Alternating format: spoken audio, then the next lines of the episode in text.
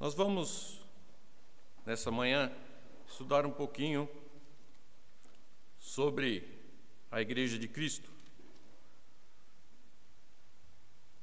E o estudo que nós vamos fazer está baseado no livro de Efésios, no capítulo 1, dos versos 1 até o 14 e também no verso 2, do verso 1 até o verso 10.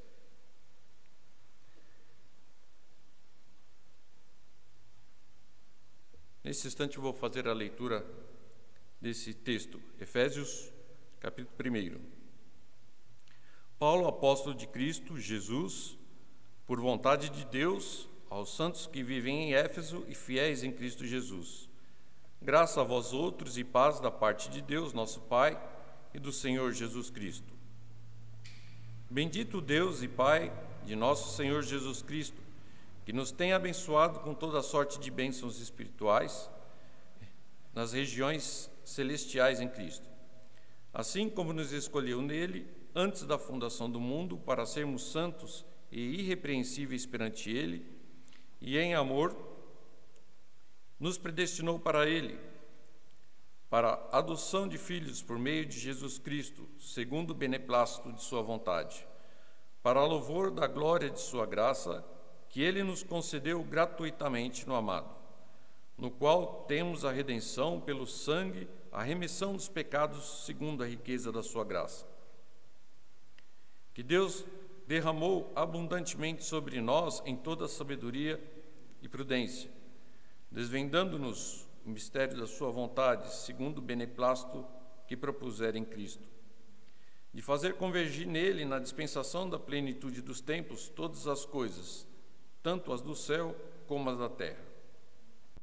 Nele, digo, no qual fomos também feitos herança, predestinados segundo o propósito daquele que faz todas as coisas conforme o conselho da sua vontade, a fim de sermos para louvor de sua glória, nós, os que de antemão esperamos em Cristo, em quem também vós, depois de ouvistes a palavra da verdade, o evangelho da vossa salvação, tendo nele também crido, fostes selados com o Santo Espírito da promessa, o qual é o penhor da nossa herança, até o resgate da sua propriedade em louvor da sua glória. Agora o capítulo 2. Verso 1. Ele vos deu vida, estando vós mortos nos vossos delitos e pecados, nos quais andaste outrora, segundo o curso deste mundo, segundo o príncipe da potestade do ar, do espírito que agora atua dos filhos da desobediência, entre os quais também todos nós andávamos outrora, segundo as inclinações da carne, fazendo a vontade da carne, dos pensamentos e éramos por natureza filhos da ira, como também os demais. Mas Deus, sendo rico em misericórdia, por causa do grande amor com que nos amou, e estando nós mortos em nossos delitos, nos deu juntamente com Cristo, nos deu vida juntamente com Cristo. Pela graça sois salvos.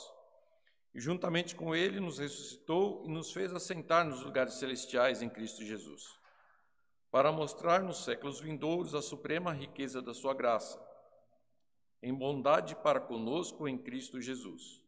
Porque pela graça sois salvos mediante a fé. Isso não vem de vós, é dom de Deus, não de obras para que ninguém se glorie.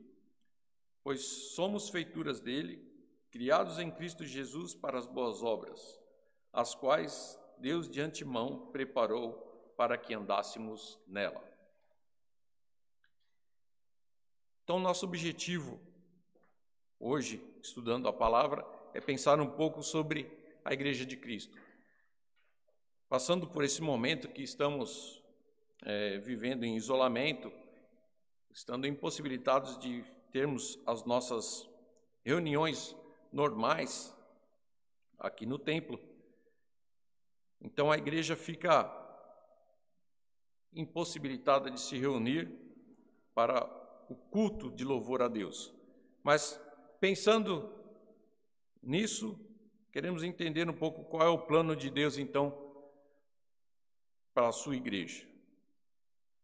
Baseado no texto que lemos de Efésios, é, Paulo escreve aqui e chama os membros da igreja de Efésios de fiéis em Cristo Jesus. Na Bíblia de Genebra há um texto que fala que a igreja de Cristo, ela está ela é de Cristo e age através de Cristo. Esse texto mostra que o plano de Deus para a sua igreja, ele começa na ação de Cristo, quando este veio ao mundo na plenitude dos tempos. Então, através de Cristo, nós vivemos uma nova realidade de relação entre os homens e o próprio Deus.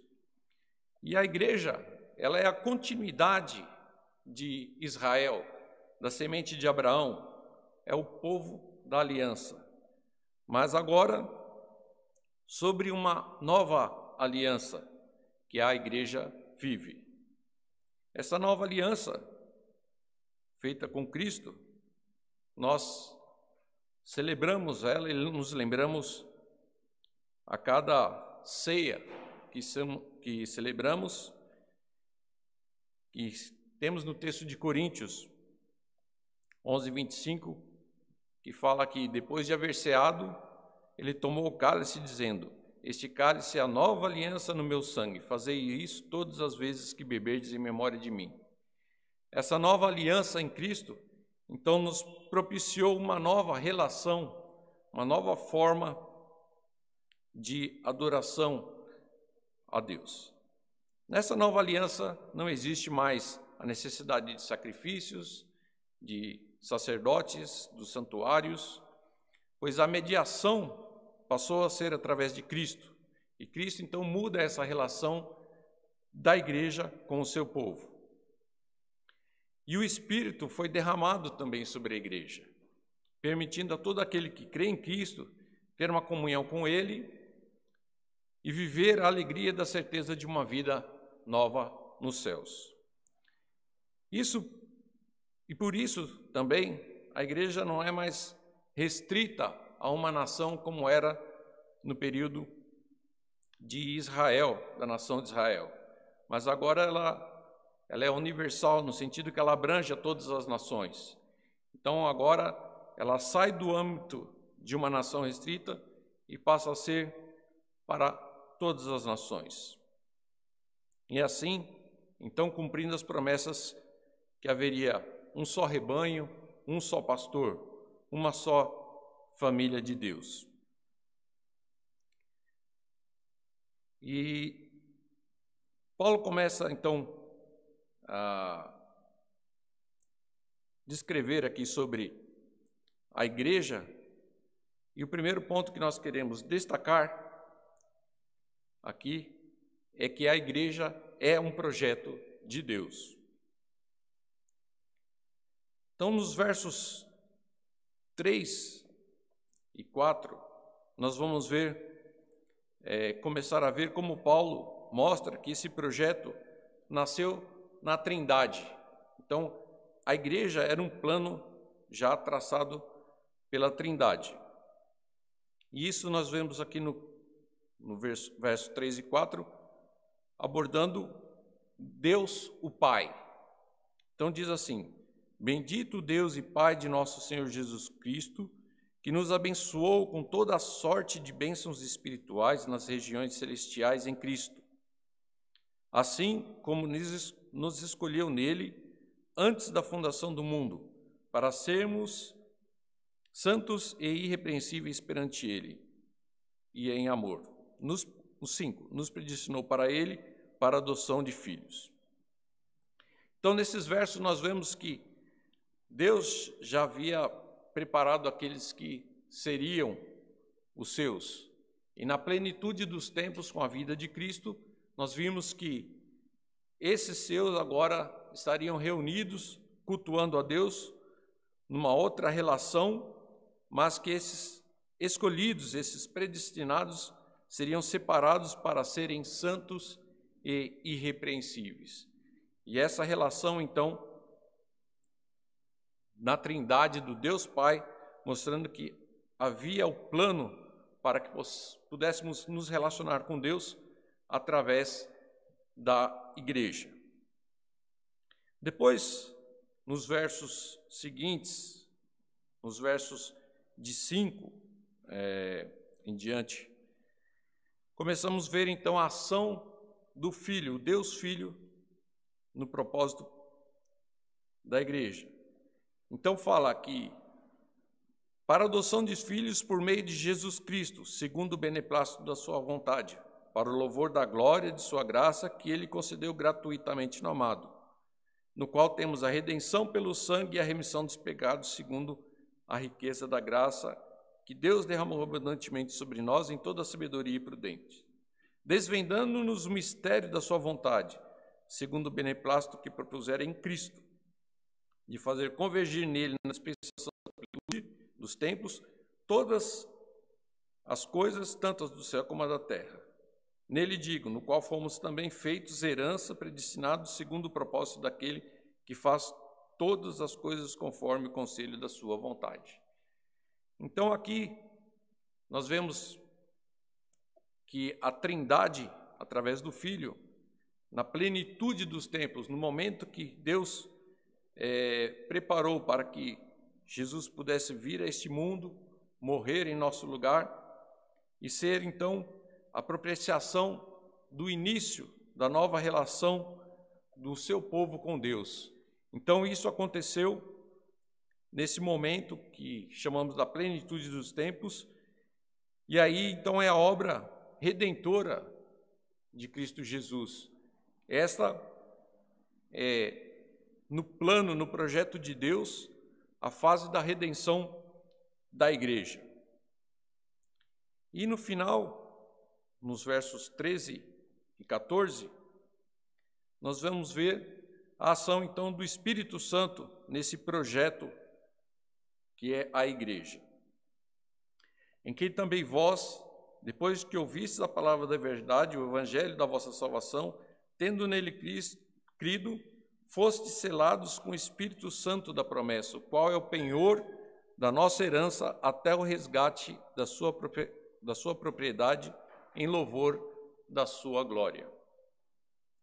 Então, no final aqui vemos o Deus, o Espírito Santo, sendo aquele que cela esse projeto, aquele que é a nossa garantia da herança dos céus, né? E nesse projeto o Espírito Santo, ele é o que derrama em nossos corações o amor de Deus. Isso a gente pode ver é, também no livro de Romanos, que fala sobre isso. Romanos no capítulo 5, diz assim: Ora, a esperança não confunde, porque o amor de Deus é derramado em nosso coração pelo Espírito Santo que nos foi otorgado. Então, a ação do Espírito Santo na igreja também mostra que é a compreensão do amor de Deus vem através da ação do Espírito Santo.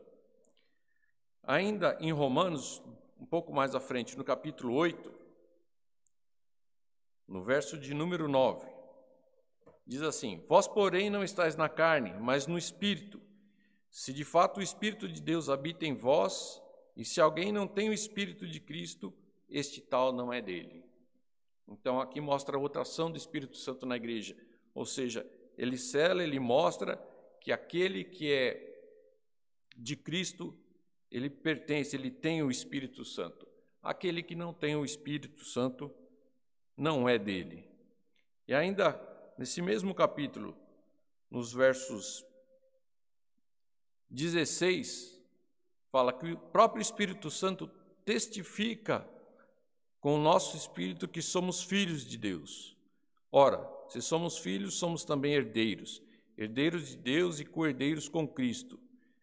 Se com ele sofremos, também com ele seremos glorificados. Então aqui mostra que, de novo, o Espírito Santo testifica que somos filhos de Deus. Então, nessa primeira parte do texto que estamos estudando, nós vemos que a igreja é um projeto de Deus para o seu povo. Então, hoje, nós que estamos vivendo depois da vinda de Cristo, da plenitude dos tempos, então nós estamos vivendo esse novo projeto de Deus para o seu povo, que é a igreja.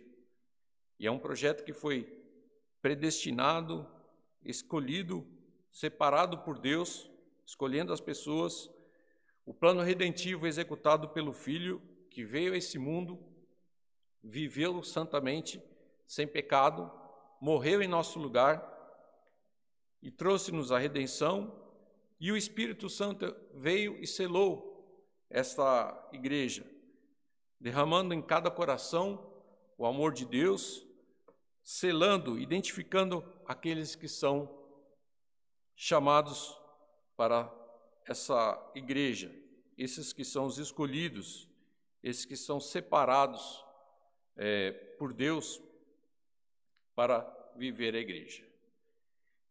Então a gente, nesse projeto que vemos de Deus, temos que entender que a igreja ela tem um papel na vida dos, dos crentes, dos cristãos, um papel que Deus é, desempenhou, desenhou no seu plano para que possamos viver nela. E no texto que lemos, mostra que esse projeto todo foi feito e fala que foi feito porque Deus preparou obras para que pudéssemos andar nelas. Então há um propósito todo na igreja. E esse propósito tem que estar claro na mente de cada cristão para que possamos entender a vontade de Deus através da igreja para as nossas vidas. Muitos acreditam que podem ser crentes sem, sem ter igreja. Não, eu sou crente, eu posso viver ali sozinho na minha casa é, fazer a minha leitura da Bíblia, orar e viver de uma forma digna. Alguns podem pensar isso, mas este não é o plano de Deus para a igreja. O plano de Deus é que a igreja seja um povo escolhido, separado, um povo que vive em comunhão, que estude junto, que cresça junto, que aprenda das suas é, da sua palavra e que acima de tudo recebam as bênçãos que ele tem preparado para a igreja.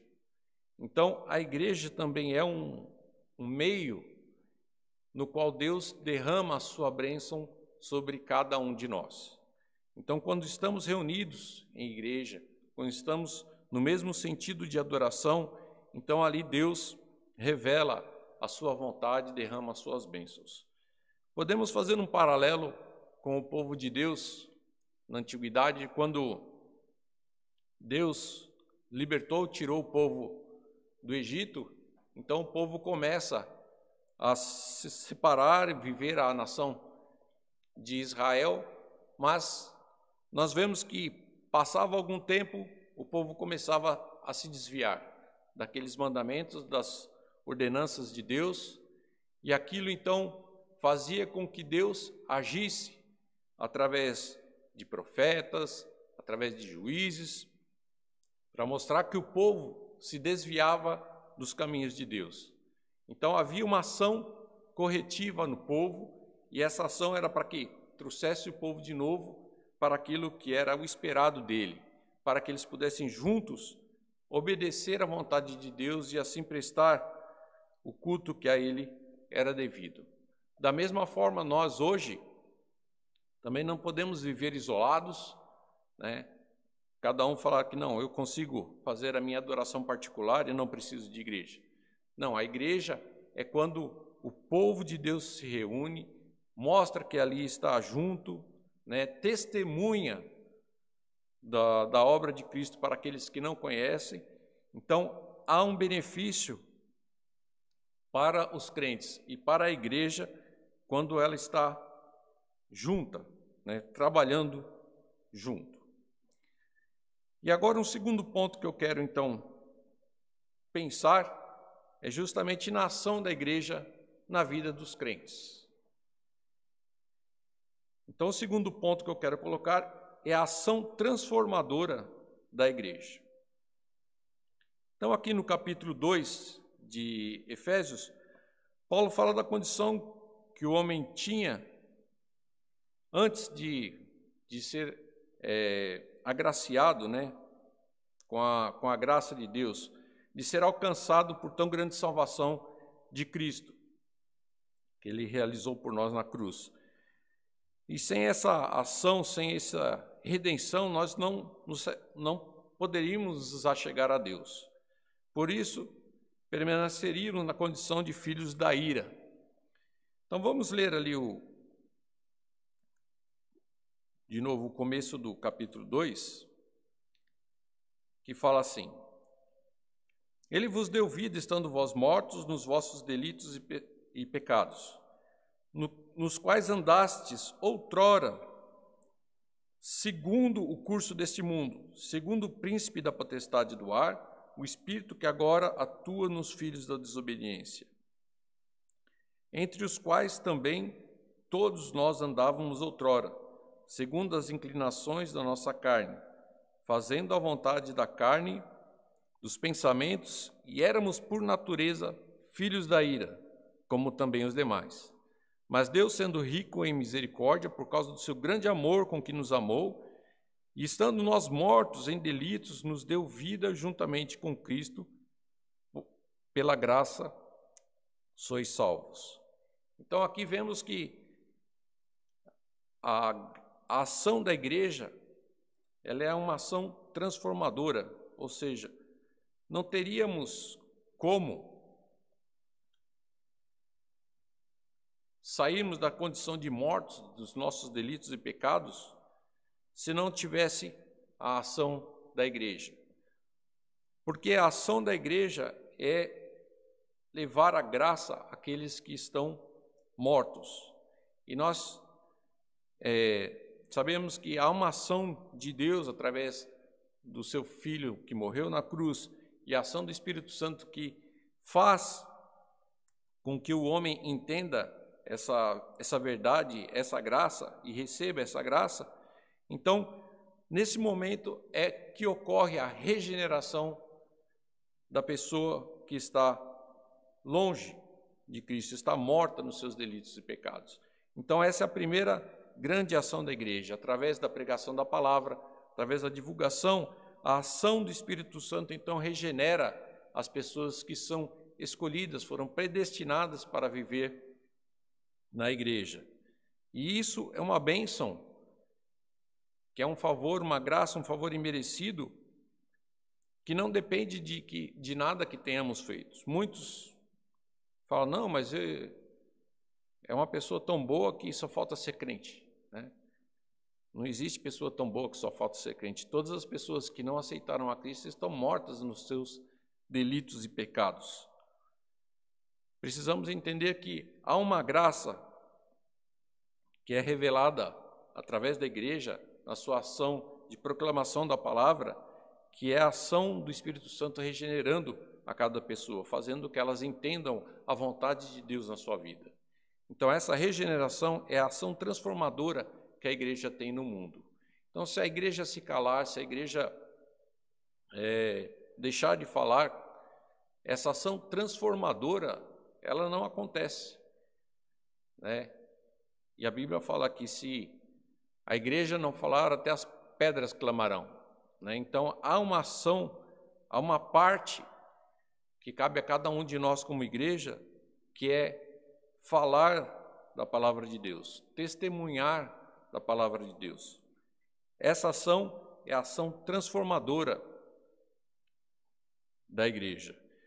Não só nesse período de, de, de transformação que a pessoa tem, mas também essa transformação, ela ocorre quando essa pessoa entende e começa a participar do corpo de Cristo. Então ela começa a viver a próxima fase de ação da igreja, que é a fase de ação santificadora. Depois nós vamos falar um pouquinho mais, mas ainda falando da ação transformadora. Se essa ação não acontecesse na vida do cristão, ela continuaríamos na condição que nós estudamos, né, que chamamos de depravação total. Então o homem não teria como ter condição de, de, de chegar a Cristo se não houvesse essa ação transformadora. Então o homem permaneceria no estado de escravidão. Então ele não seria libertado desse estado. Teria uma vida presa ao príncipe das trevas desse mundo e não uma vida livre, uma vida de santificação pelo Espírito. Então, há uma transformação nas pessoas que são chamadas para participar da igreja. Essa transformação é que leva eles a participarem cada vez mais da igreja de Cristo. E no verso 10 desse capítulo 2, Paulo fala assim: Pois somos feitura deles, criados em Cristo Jesus para as boas obras, as quais Deus de antemão preparou para que andássemos nela. Então, o final dessa transformação é o que? A pessoa entendendo que é separada, ela foi predestinada, escolhida por Deus para viver para Cristo, então ele vai começar então a viver essas boas obras que aqui fala que Deus de antemão preparou para que andássemos nela. Então não há só uma transformação, há agora um compromisso, há algo a ser feito com essa bênção que recebemos através dessa ação transformadora da igreja. E qual é essa ação, agora, essa bênção, essas obras que temos na igreja?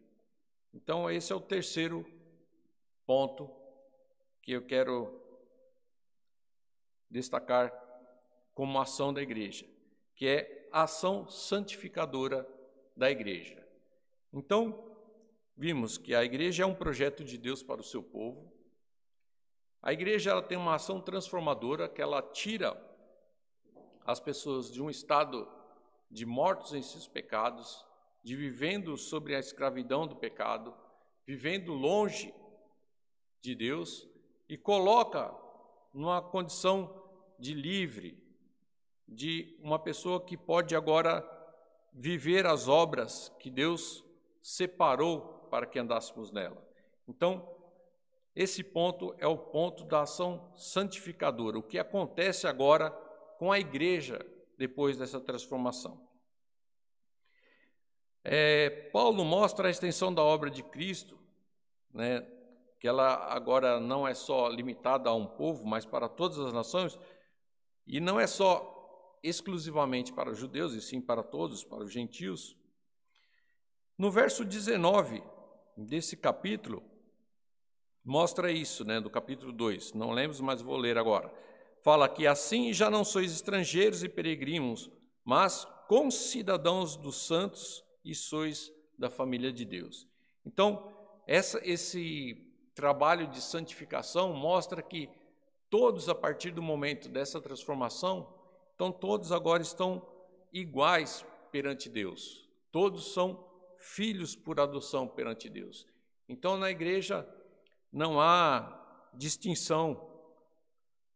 Todos são filhos de Deus. Então, não, não há separação, não, não há grego, não há judeu, né? todos são família de Deus. Então, na igreja, é um povo que vive uma unidade, uma só família, uma só, um só povo, sem divisão.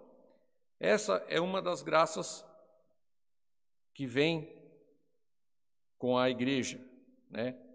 com a transformação, de colocar todos na mesma condição de filhos de Deus. E essa graça, então, é que nos leva a proclamar, divulgar aos outros, né, que estamos vivendo nessa graça. Então, esse é um dos pontos que fala: existem obras que precisam ser feitas por todos, vivendo nessa graça. Então, esse é um dos pontos que fala: existem obras que precisam ser feitas por todos. Várias cartas que ele escreve, ele diz que ele se alegra por ser escolhido de Deus para ser um proclamador da palavra de Deus, um proclamador da verdade, da obra de Cristo, o embaixador de Cristo. E ele ainda fala que principalmente aos gentios, né? ou seja, para o povo que ainda não sabia dessa graça e que Cristo veio para realmente é, universalizar essa bênção para todos, para todas as nações. Então, essa mesma alegria que Paulo tinha de ser um proclamador, um embaixador de Cristo, também ela deve fazer parte de cada um de nós, de ter a mesma alegria, de poder contar aos outros o que Cristo fez com cada um de nós. Mas ainda na ação santificadora que a igreja faz em cada um de nós, através do Espírito Santo, nós somos levados a ter também uma vida de oração. E é através dessa vida de oração que nós entendemos né, qual é a vontade de Deus em nossas vidas. Como ter uma vida de santidade, ter esses momentos é, com Deus, e não só o momento quando estamos juntos no templo, congregados em igrejas, no templo, congregados em igreja, mas também aí sim em nosso lar, no nosso trabalho, na escola, onde quer que vivamos.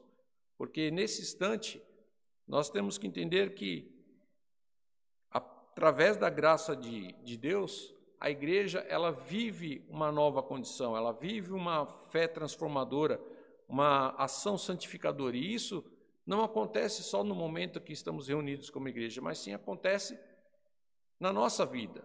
Então, a partir do momento que somos que entendemos que somos filhos de Deus e somos escolhidos, a nossa vida, ela, o, o curso da nossa vida, a nossa transformação da nossa mente, ela, ela vive, ela transforma o nosso viver diário, né, em todos os lugares que estivermos. Então nós testemunhamos quando estamos no nosso trabalho, testemunhamos em casa, se nem todos na, na casa conhecem a Cristo, testemunhamos no trabalho, ou seja, a nossa vida agora é uma vida diferente.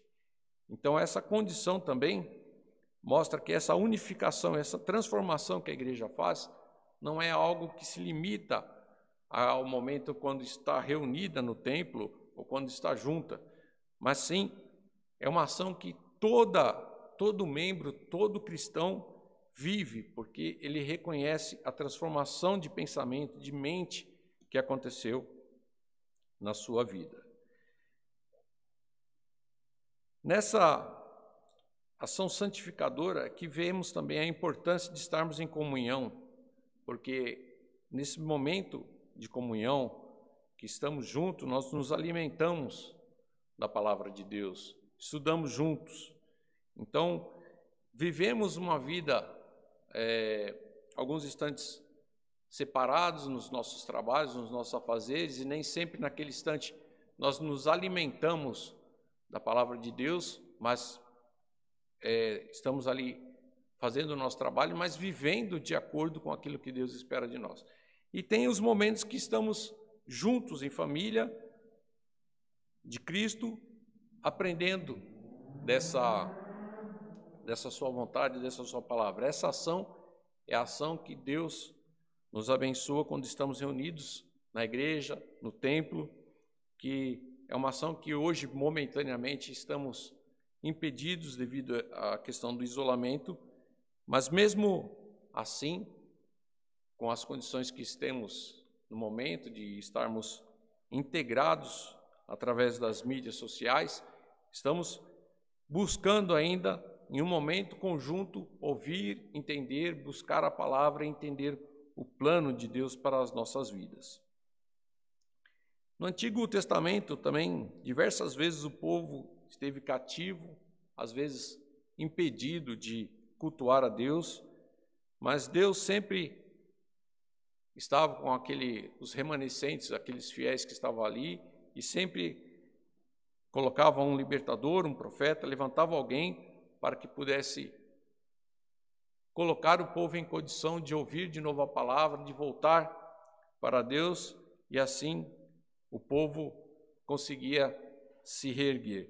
Da mesma forma, nós ainda estamos separados, isolados, mas continuamos estudando a palavra e orando para que em breve essa situação possa passar, para que possamos juntos nos reunir e cultuar a Deus como Ele assim espera de cada um de nós. E eu queria fechar com algumas aplicações para a nossa vida sobre a ação da igreja. Né? Primeira coisa que eu queria perguntar, e cada um responda para si, né? Onde estaríamos hoje se não conhecêssemos a Deus, se não tivéssemos sido alcançados pela obra de Cristo? Então, vemos que hoje muitas pessoas aí estão perdidos, né? não encontram razão para a sua vida, ou na busca de uma razão, de uma compreensão, fazem de tudo, se envolve com muitos outros problemas que o mundo traz, mas pense, qual é a bênção que Deus te deu? Onde você estaria se você não tivesse conhecido a obra de Cristo um outro ponto, o que significa para você ser chamado para fazer parte da igreja? Então, se Deus te escolheu, te colocou na igreja, você reconhece que isso é uma condição, um benefício, uma, uma graça recebida. O que, que você agora reconhece que precisa fazer por fazer parte da igreja? Então aqui vimos que precisamos proclamar, viver juntos, aprender de Cristo, viver uma vida santa. Então, questione-se o que você pode ajudar na igreja, naquilo que é possível que você possa fazer pela igreja. Qual é a sua parte de participação é, na vida da igreja? Um outro ponto. Como você tem vivido diante de Deus, sabendo que Ele fez um plano redentor tão grande em seu favor? Então, Cristo veio a esse mundo, viveu, morreu em nosso lugar, para que pudéssemos ser recebidos por Deus, né? poder receber essa graça. E não tivemos que fazer nada por isso, simplesmente Deus nos escolheu, nos deu essa bênção. Então, quão, quão grande é o seu reconhecimento de, apesar de você não merecer, você ter recebido essa bênção de Deus. Como você tem vivido agradecido a Deus por isso. Então, essas são algumas reflexões que eu queria que você pensasse para que você é, renovasse o seu ânimo. Se você agora está um pouco é, desanimado por estar afastado da comunhão de todos, mas que você tenha a, a ciência que Deus quer que cada um de nós faça a sua parte na igreja, seja divulgando a palavra, é, levando aqueles que não conhecem, orando uns pelos outros, é, animando uns aos outros, estudando uns com os outros, fazendo com que essa ação transformadora, essa ação santificadora da igreja aconteça em, em cada um de nós. E o último texto que eu queria ler com os irmãos e para mostrar, né, ainda a ação de Deus pela igreja conosco é o texto de Hebreus 10, 25.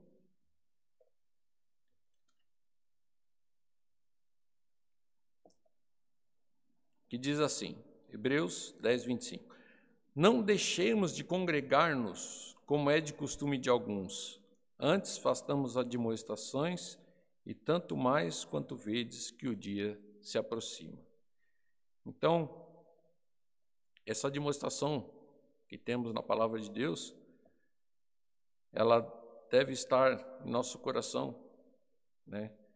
Para que assim que possamos nos reunir, voltar a ter a alegria de congregarmos juntos e não deixar de congregar como já na época que, que foi escrita essa palavra aos Hebreus, alguns já estavam deixando de fazê-lo, né?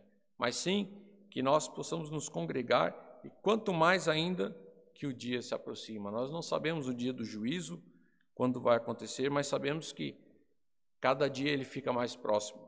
Não sabemos quão próximo ele está, mas que possamos ter essa essa mesma vontade de congregar, de estarmos juntos, de louvar a nosso Deus como igreja, como povo escolhido, rebanho santo, uma família só de Deus. Que essa seja uma, uma verdade que possamos ter em cada um de nós, de estarmos sempre atentos para que possamos viver de uma forma digna dessa ação transformadora e santificadora da nossa vida, que é promovida pela igreja, pela bênção de termos a igreja, esse projeto de Deus para cada um